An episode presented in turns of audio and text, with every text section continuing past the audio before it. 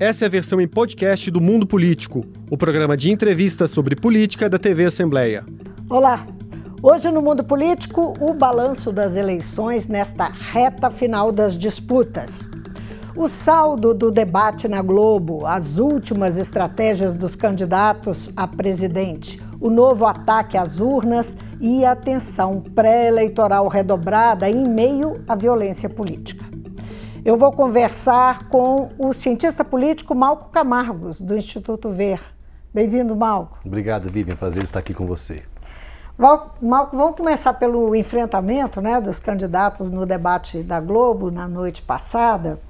É, o que, que, te chamou a atenção no, no, desempenho deles? O que foi marcante, é, é, é principalmente entre os uh, candidatos que estão à frente da disputa? É legal você perguntar assim, Vivi, porque a gente tem que separar o debate exatamente por blocos de candidatos e pelos seus interesses. Então, o primeiro bloco, o primeiro grupo é daqueles que estão disputando a eleição. Então, você pode analisar Lula versus Bolsonaro. E para mim, entre os dois ocorreu um empate. Bolsonaro foi melhor no segundo bloco, quando ele acalmou, e Lula foi melhor no primeiro bloco, quando ele estava mais calmo, e ele perde no segundo bloco depois, quando ele se se destempera na relação com o padre Kelmo. Aí nós temos que separar um, um segundo grupo de candidatos, que são candidatos que não tiveram protagonismo em 22, mas que podem ter em 26. Aí tem Simone, Soraya e Ciro. Desses três, não há dúvidas. A Simone foi a melhor e que provavelmente ocupará um lugar de destaque e um protagonismo nos próximos anos, deixando esses outros dois mais apagados. E temos que colocar um terceiro grupo de candidatos, que eu tenho chamado de candidatos embustes. O que, que são embustes? São aqueles que entram para tumultuar, para enganar ou para ter alguma vantagem, seja ela qual for. E no debate também tinha os candidatos embustes. Então, dentro desse, dentro desse cenário, para o que de fato importa, que é a dúvida do Brasil hoje, teremos ou não um segundo turno? O bom desempenho de um que estava no segundo grupo, desse que pode aparecer, e aconteceu, pode interferir nisso. Agora, eu duvido que ache qualquer mudança de posição de Lula para Bolsonaro ou de Bolsonaro para Lula para quem assistiu ou mesmo viu a repercussão do debate nas redes sociais. Por que, que você acredita que não, não, não pode não interferir na decisão do eleitor? Pode. É? Esta eleição está muito atípica. Primeiro, a duração da pré-campanha, né? quase dois anos de pré-campanha. Né? Bolsonaro antecipou muito a campanha. E os último ano de governo foi praticamente só campanha. Né? Quantas motocicletas ele fez em trocas de dias de gabinete que ele poderia ter feito. Né? Então, uma aposta grande na campanha. As pesquisas divulgadas, nós nunca tivemos tanta pesquisa divulgada às vésperas das eleições, podendo acompanhar a dinâmica, a movimentação eleitoral. E o eleitor tendo uma oportunidade ímpar neste ano de poder escolher entre dois presidentes. O eleitor experimentou viver com um e viver com outro. Sobre esse cenário, é muito difícil falar de futuro, do que será o Brasil, porque o eleitor olha o que ele está vivendo, o que ele viveu. É um gatilho muito interessante para o eleitor poder comparar. Isso nunca aconteceu na história do Brasil e quase uhum. não aconteceu em outras democracias no mundo. A oportunidade de um presidente disputar com, contra outro é rara. Então, os brasileiros estão podendo comparar nesta eleição. O que, que querem? Uma continuidade de um governo que é atual ou querem viver sob um outro tempo, de um outro jeito, de um outro presidente. E não há então uma promessa de futuro, algo alcançável, algo imaginável que possa ser mais presente do que essa realidade. Por isso que a terceira via não teve o menor espaço nessa eleição. E nesse sentido, então, o eleitor se decidiu cedo se decidiu cedo. Então não há uma migração Lula-Bolsonaro, Bolsonaro-Lula. Ali já está estabelecido. A dúvida é para onde vão os indecisos na última hora? Vai para um dos dois ou vai para um outro candidato que não seja os dois. Se for para um terceiro candidato, pode levar para o segundo turno. Se for distribuir nas proporções que estão, vai distribuir uhum. para Lula e Bolsonaro. A eleição acaba no dia 2 de outubro. Agora, é, Lula quer os votos úteis, né, como você mencionou, para vencer no primeiro turno. E Bolsonaro quer passar para o segundo turno. Né? Esse é, esses movimentos é o que caracteriza, é, deve ser o foco da campanha, é o que tudo indica, é, na movimentação das duas campanhas. Agora, é, que estratégias você acha que eles é, ainda podem usar para alcançar esse ou aquele resultado? De agora até domingo, nada mais se pode fazer. A sorte já está lançada. Não há nenhum outro movimento que possa acontecer de agora domingo. Não haverá fato novo. Haverá divulgação de pesquisas que vão refletir o que já vem na série histórica. Nós vamos ficar perto dos 50%. Não há dúvidas que vai haver uma distância entre Lula e Bolsonaro. Quem acredita que Bolsonaro pode estar na frente, quem acredita em algumas empresas de pesquisa sem credibilidade, que circulam em redes sociais, mas que não alcançam a grande mídia, essas pessoas estão sendo ludibriadas com uma situação que elas acham que Bolsonaro pode estar na frente. Isso não é verdade. Bolsonaro hoje disputa por ter a oportunidade de ter mais três semanas de campanha para enfrentar o presidente Lula. E o que é certo, então, é Lula está na frente e a eleição pode ou não acabar domingo. E quanto a isso, não há muito o que fazer. Há duas expectativas, duas esperanças. Um primeiro, um voto útil. E o voto útil, ele, ele, é legal porque, a princípio, o voto útil é no segundo turno, né? A gente vota no primeiro turno em quem a gente gosta, em quem a gente acredita, e no segundo turno você vota no menos pior. Esse é o voto útil. Então, no nosso sistema eleitoral, o voto útil não faz muito sentido, ele está pela, pela, própria regulamentação da eleição. O eleitor já dará um voto útil no segundo turno. Querer antecipar para o primeiro turno, o eleitor tem que estar tá muito de saco cheio, muito cansado da eleição. E este ano ele está. Este o, ano ele o, está. O, o, fator de rejeição do Bolsonaro também não, não, não empurra para um. Empurra, ah, mais do que rejeição ao governo Bolsonaro, a rejeição ao tipo de disputa que Bolsonaro impôs ao Brasil a rejeição de uma guerra, a rejeição de uma, de uma eleição não por convencimento, mas pelo uso da força. Seja a força da opinião pública de mostrar força nas ruas, seja a força para desconstruir o oponente. Isso vai desgastando as pessoas, as pessoas só querem ficar livres disso. E a política precisa ficar livre disso. Política não é guerra, né? Agora, Malco, você falou que uh, quem está acreditando que tem alguma chance de Bolsonaro estar na frente está sendo enganado por algumas pesquisas, não é? Mas a, a, pergunta é: vamos dizer que a, a, a eleição realmente vá para segundo turno.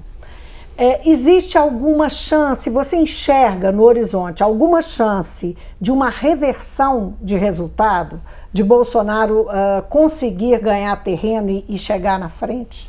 A princípio turno? não teria, não terá fato novo também em três semanas para que possa gerar essa inversão. As chances de Bolsonaro são muito pequenas neste momento. Mas tem uma coisa que me incomoda. Essa aposta de ganhar no primeiro turno, que o PT está fazendo, que o presidente Lula está fazendo, pode gerar uma frustração. A ideia de que não venceu ou que foi derrotado, está vendo? Você foi derrotado, você não ganhou no primeiro turno. Então, mesmo estando na frente, ele pode virar com uma sensação de derrota. Mesmo com uma ampla frente. Mesmo com uma ampla frente. Há uma, aí uma possibilidade de 15 pontos. 13, 15 né? pontos. 13, né? Então, pontos. pode acontecer isso e ele ter uma sensação de derrota porque não fechou o pleito no dia 2 e terá mais três semanas. E de outro lado, da força Bolsonaro fala assim: eu não falei, eu não falei, eu não falei, então ele pode chegar com um pouco mais força. Mas mesmo assim, mesmo acontecendo isso, as chances são pequenas. Por quê? Por causa da cristalização da opinião, a rejeição a Bolsonaro e principalmente a sua avaliação de governo. Um candidato que disputa a reeleição com 30% de ótimo e bom, ele disputa no mínimo para ele se tornar competitivo. E ele teria muito mais chance se fosse contra candidatos que as pessoas não conhecem, que aí o recall dele, a prestação de conselho podia fazer diferença. Agora, disputando contra um oponente que as pessoas conhecem bem, faz falta uma melhor avaliação do seu governo, que ele não conseguiu fazer, mesmo trazendo melhorias macroeconômicas nos últimos tempos. Agora, falando de segundo turno, ainda considerando essa possibilidade, é um cenário é, bastante diferente do primeiro turno, do ponto de vista de base. De, você falou de perder um pouco o entusiasmo e tal, fiquei pensando nisso. Uh, uh, existe uma, digamos, uma estrutura de campanha que envolve os candidatos a deputado, deputado eh, estadual e federal, uh, os próprios candidatos ao, ao, Senado, não é? São, é uma eleição majoritária, mas que termina agora no primeiro turno. É, o, o, o que, que muda no cenário de segundo turno? Uh, é, para o que Lula e Bolsonaro se tiver segundo turno, terão que estar preparados. É, pra, essas campanhas terão que Essa estar pergunta preparadas. é boa, Vivian, porque ela traz um outro elemento. No primeiro turno, quantos parlamentares e os senadores, então os candidatos a deputado estadual, deputado federal, os candidatos a senador, candidato a governador, também têm a sua eleição em jogo, eles tendem às vezes a esconder as suas preferências para não atrapalhar um possível voto em si mesmo. Depois de resolvido isso, certamente tem muito político, e principalmente vinculado a Bolsonaro, que não coloca a cara hoje porque sabe que o presidente Lula está na, que o ex-presidente Lula está na frente, mas que no eventual segundo turno vai trabalhar pela eleição de Bolsonaro, sim. Então aqueles que não trabalham hoje podem, no eventual segundo turno, colocar os braços de fora e irem atrás da sua crença, que é votar no presidente Bolsonaro. Isso acontece não é só no Nordeste, não. Acontece aqui em Minas, acontece no Rio de Janeiro, acontece em São Paulo, com candidatos que têm uma preferência por Bolsonaro, mas que não manifestam porque têm medo de perder votos ao identificar com o presidente neste momento. Agora, depois de eleito, vai contar que o eleitor esquece isso durante o mandato. Uhum.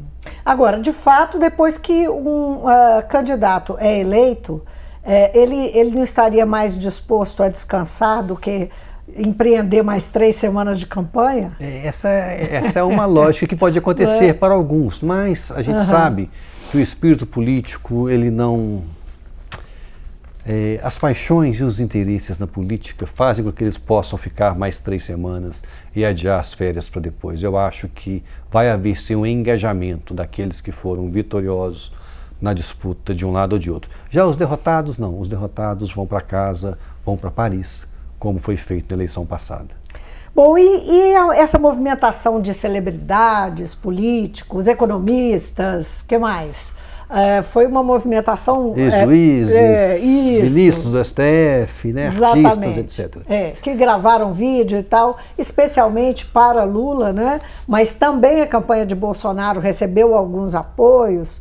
É, que é, chamaram a atenção nas redes. Sabe o que eu acho legal, Vivi, pensando nesse cenário? Porque o Lula não tem a preferência da classe mais alta. Né? O Brasil está segmentado. Né? As pessoas de maior renda votam em Bolsonaro, de menor renda votam em Lula. Então é uma, é uma eleição de um conflito social significativo. Os artistas que apoiam Lula atingem mais as pessoas de alta renda. E os artistas que apoiam Bolsonaro atingem mais as pessoas de baixa renda. Então, Bolsonaro tem um sertanejo e alguns uhum. atletas, né? É e Lula consegue pegar uma intelectualidade dos artistas, ou seja, que conversa com quem não vota nele. Então há um contrassenso essas coisas. Na moral da história, o que os artistas fazem é trazer likes, é trazer uma visibilidade para a eleição. Agora, virar voto mesmo, igual tem um vídeo legal dos hum. artistas falando vão virar voto voto, de fato não viram. Mas dá tranquilidade. Mas animam a militância. Anima a militância, você fala para sua bolha é e certo. etc. Bom, e a, vamos falar um pouquinho das é, as últimas tendências que a, as pesquisas estão mostrando, não é? é nessa reta final. E, e, e chamando a atenção antes dos números, porque a Quest, essa semana, disse que 90% querem eleição decidida no primeiro turno. Exatamente isso. Então, nesta eleição está atípico. O voto útil pode acontecer por um outro motivo. Não é para Lula ganhar. O voto útil é para acaba com isso, deixa minha vida voltar ao normal, deixa eu conversar com minha família em paz, deixa eu poder ir no futebol e falar sobre qualquer assunto, coisas que nós paramos de fazer nessa eleição. As pessoas estão vivendo uma nova pandemia, uma pandemia gerada pelo isolamento social gerado pela eleição. Não se pode mais discutir política. Então nós vivemos um isolamento social. Isso precisa acabar. E só vai acabar quando se encerrar as urnas e escolher um próximo presidente, seja quem for esse isolamento social da discussão política vai terminar, seja no dia 2, seja no dia 29. Isso precisa acabar, porque nas relações sociais nós fazemos políticas o tempo todo. Não é só a política de eleição do presidente que determina. O resto da política, o convencimento que se espera para a cidade, para o país, para a escola, para a sua rua, discutir o caminhão de lixo que passa, se passa no horário, são coisas que nós paramos de fazer pelo isolamento social, dessa polarização estúpida que nós nos metemos nos últimos uhum. três anos. Você fez uma referência à abstenção, mas eu queria é, explorar uma, uma questão. A abstenção é tratada como, digamos, um, é, uma, um aspecto, né, uma variável aí do resultado é, que é imponderável. Você trabalha com pesquisas, é, enfim, é, tem um, um, instituto focado em pesquisa. Isso é um fato? Como é, que, como é que a gente pode olhar, como é que você olha para a abstenção e o risco que ela uh, impõe? Por exemplo, a candidatura do Lula, que está querendo uh, terminar essa eleição no primeiro turno. Então, qual, qual que é a, a leitura que algumas pessoas fazem? Lula é mais votado pelas pessoas de baixa renda, a abstenção é maior para as pessoas de baixa renda que têm mais dificuldades para votar, de locomoção, dias mais ocupados, mais filhos em casa, mais afazeres domésticos. Então, ela tende a ser maior em quem é de mais baixa renda.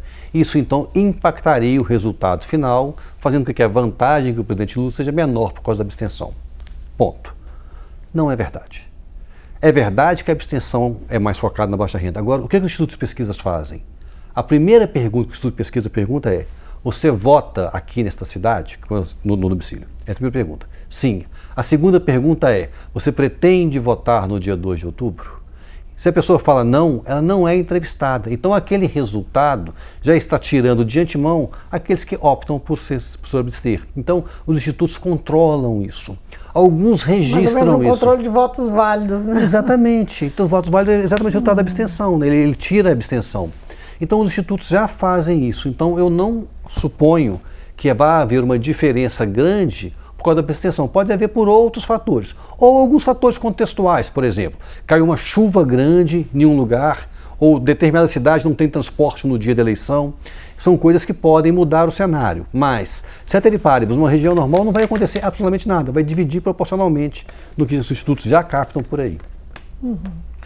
É, essa semana o TSE sofreu um novo ataque com um relatório que foi encomendado pelo PL, o partido do Bolsonaro, que questiona a segurança das urnas. Enfim, aquela é, discussão é, que, que Bolsonaro tem é, feito desde, desde o ano passado, é, sempre batendo na tecla da possibilidade de fraude, de fragilidade das urnas e tal, e o, e o TSE, por sua vez, uh, tentando acabar com essa discussão, mostrando uh, de diversas formas uh, que há segurança. E, enfim, isso aconteceu justamente nessa semana, aconteceu ontem, não é?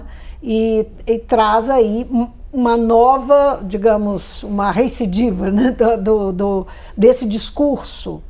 Como é que você vê isso dentro de um contexto é, de risco né, sobre as eleições, sobre é, até a aceitação do resultado das urnas. Como é que você vê é, esse episódio? A gente está falando de algumas incertezas, né? Então, uma incerteza, e talvez a maior delas, é se vai haver segundo turno ou não, né? dada a probabilidade de 50% hoje disso acontecer, disso não acontecer. Agora, eu tenho uma certeza: o resultado das eleições será questionado seja tendo segundo turno, seja não tendo segundo turno. Bolsonaro tem uma característica que é própria dele. Ele não acredita em evidências. Ele não parte de fatos, ele não acredita em evidências. Ele tem as suas crenças e defende elas até o fim.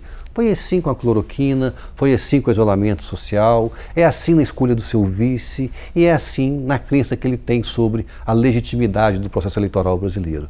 Então, seja qual for o resultado domingo, ele vai questionar. Nós estaremos aqui na TV Assembleia na segunda-feira e certamente vamos falar sobre o comportamento do presidente pós divulgação dos resultados. Ele questionará o resultado das urnas. Agora, existe um grande temor sobre isso, porque isso tem um impacto é, perigoso sobre a própria qualidade da democracia, não é? Como é que você acha? Muita, é, é, muita gente foi chamada, não é? representantes de é, é, é diplomatas, é, representantes de partidos, autoridades, foram chamadas a cooperar com o tribunal no sentido de proteger a democracia e apoiar o resultado das urnas quando, quando isso acontecia. Esse ambiente, e, e não só esse ambiente, mas a manifestação da sociedade civil pode deter é, essa, essa manifestação de quem perdeu, né? É, então, ou não? É, é, o desdobramento é inevitável?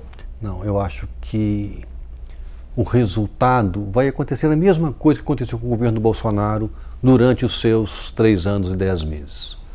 Por mais que ele tenha enfrentado as instituições, por mais que ele tenha desqualificado as nossas instituições, elas têm se mostrado resilientes e fortes o suficiente para barrar os impulsos antidemocráticos do presidente. Foi assim no Congresso, foi assim no STF, foi assim na imprensa, foi assim no TSE. E eu acho que continuará a ser assim depois das eleições. Ou seja, vai esbravejar, vai espernear, vai colocar a gente na rua, mas no final nós diplomaremos o presidente eleito pela validação ou no primeiro ou no segundo turno do resultado apurado nas urnas eletrônicas, já comprovadas que sem fraude, e será validado para frente. Então, é uma aposta minha nas instituições que foram fortes o suficientes para conter todos os impulsos antidemocráticos do presidente nesses três anos e dez meses. Podem ficar feridas? Um... Podem, podem sim. E, e é legal voltar lá em 2014. Em 2014, quando há a virada de Dilma sobre a S, houve o questionamento do resultado, nós vivemos depois uma crise institucional da fragilidade no governo, no governo mais frágil, a má popularidade, a disputa entre legislativo e executivo que culminou com o impeachment e um novo presidente. Isso pode acontecer sim, pode acontecer sim. As instituições vão se resistindo, mas vão ficando cada vez mais fracas. Democracia é um pacto. A democracia não existe na prática. Democracia é um pacto que tem que ser defendido por cada um de nós e principalmente pelas nossas lideranças. E quando se rompe isso, vai se rompendo e enfraquecendo esse pacto. E essa coisa que não é materializada passa a abrir espaço para outras formas de discussão, para outras coisas bem piores do que ela, caso sejam implementadas. Num, num clima de tensão, né, é, nós já vivemos um ambiente de violência política né, que vem se arrastando aí há, há, meses, é, se intensificou um pouco na, nas últimas semanas, com, com, alguns casos graves que chegaram a, a, homicídios mesmo, assassinatos, mas é, esse clima de tensão no momento do, da eleição, no, no dia da eleição e logo na sequência, com a possibilidade de acontecer um não reconhecimento do resultado, é, o quanto pode insuflar essa, essa violência política. É, só, é, principalmente lembrando que nós temos aí pelo menos 30% do, de um eleitorado não é, bastante aguerrido e disposto a defender Bolsonaro em qualquer circunstância. É, essa é uma incerteza que nós vemos. Tem uma certeza é a eleição mais violenta da nossa história. Né? Os dados daqui de Missa já mostram mais de 50% do número de ocorrências em relação a ocorrências ligadas à política em 2022, se comparado a 2018, que já foi uma eleição que teve traços de violência. Então, a violência vem aumentando. E tem uma, essa é uma violência que aparece no boletim de ocorrência. Tem uma outra violência que está muito presente, que é da comunicação entre as pessoas ser pela violência. Então, a maneira que o pai fala com o filho, como a pessoa fala com outros, como se comporta como eles são, é uma violência em relação às escolhas, às mudanças geracionais. Imagina um país que esteja à cara de uma manifestação do Bolsonaro. É um país de meia idade, um país branco, de renda alta e que tende a gostar de armas. Esse perfil não é o perfil do Brasil. O Brasil é muito mais diverso e a sua alegria, a sua força está exatamente nisso. Então, esse Brasil muito igual que defende o presidente, ele usa uma comunicação de violência para poder defender as suas ideias. Às vezes a violência é física, às vezes ela mata, mas no dia a dia ela está muito presente na relação funcionário-patrão, na relação pais e filhos, na relação marido e mulher. E isso é muito ruim o que está acontecendo. Por isso que tem que ver essa chave. A política brasileira precisa passar desse ponto para um outro lugar, um lugar que volte a imperar o diálogo e a política pública. Bom, com esse fecho, nós vamos mudar para eleições em Minas. Vamos lá. Pesquisa Datafolha trouxe um resultado de vitória folgada para o Zema é, sobre Calil. Né? A, a, eleição para governador está é, tá decidida no primeiro turno? Com muita, muita, muita possibilidade. Não há nada que indique que haja uma subida de Alexandre Calil suficiente para tirar a ampla vantagem que o Romeu Zema tem. Então, em Minas, ao que tudo indica, a eleição termina no dia 2, com a reeleição do governador Romeu Zema. O efeito Lula não conseguiu alavancar Calil, por quê? É, Lula consegue colocar Calil em um patamar, mas não consegue é, transcender isso. São duas coisas importantes. Quando a gente fala de transferência de voto, não é muito comum o presidente alavancar um governador. Por que não? Porque o eleitor conhece o presidente e conhece o governador. Os apoios valem mais quando você não conhece, quando o eleitor não presta atenção. Mas no caso do governador, a gente experimenta, a gente sabe como é que está a segurança, a gente sabe como é que está a escola municipal, a gente sabe como é que estão tá algumas rodovias estaduais, então o eleitor pode avaliar o trabalho de um governador. Então isso faz com que a transferência de voto de um presidente não tenha tanto vínculo assim, porque é um pouco de tirar a autonomia do eleitor de fazer a sua escolha. Então essa é a primeira coisa. A segunda coisa é quando tem uma transferência, ela logo depois se materializa num candidato. Quando alguém indica um desconhecido, essa indicação já chega com uma, uma chancela boa. Mas o eleitor vai verificar essa chancela. De fato, essa pessoa apresentada é aquilo que o meu avalista me diz sobre ela? E aí ele pode se decepcionar. E Calil tem alguns traços que são distintos de um político. Ele não é um político tradicional. Algumas pessoas gostam muito de Calil por isso. Outras não gostam do jeito do ex-prefeito de Belo Horizonte. E principalmente no interior. E Calil deu um grande azar nessa eleição. Quando ele foi a campo, assim que ele resolveu ir para as ruas, e foi tardiamente, perdeu muito tempo, deixou a, na, esperando ao tempo de fazer campanha, achou que podia fazer essa campanha mais rápida e conseguiria alcançar os resultados, ele teve o um incidente da disputa com um jovem jornalista, nem sei se jornalista, de uma entrevista, que ele fala que jogaria ele pela janela. Então, quando chegou no interior Alexandre Calil, chegou esse jeito mais bruto, que nós em Belo Horizonte já estamos acostumados com outras falas deles, mas o mineiro do interior não estava. E Calil acabou perdendo um espaço. E com uma outra dificuldade, ele disputava contra um governador bem avaliado. Muitos questionam o governo Zema, que ele não tem grandes entregas, etc.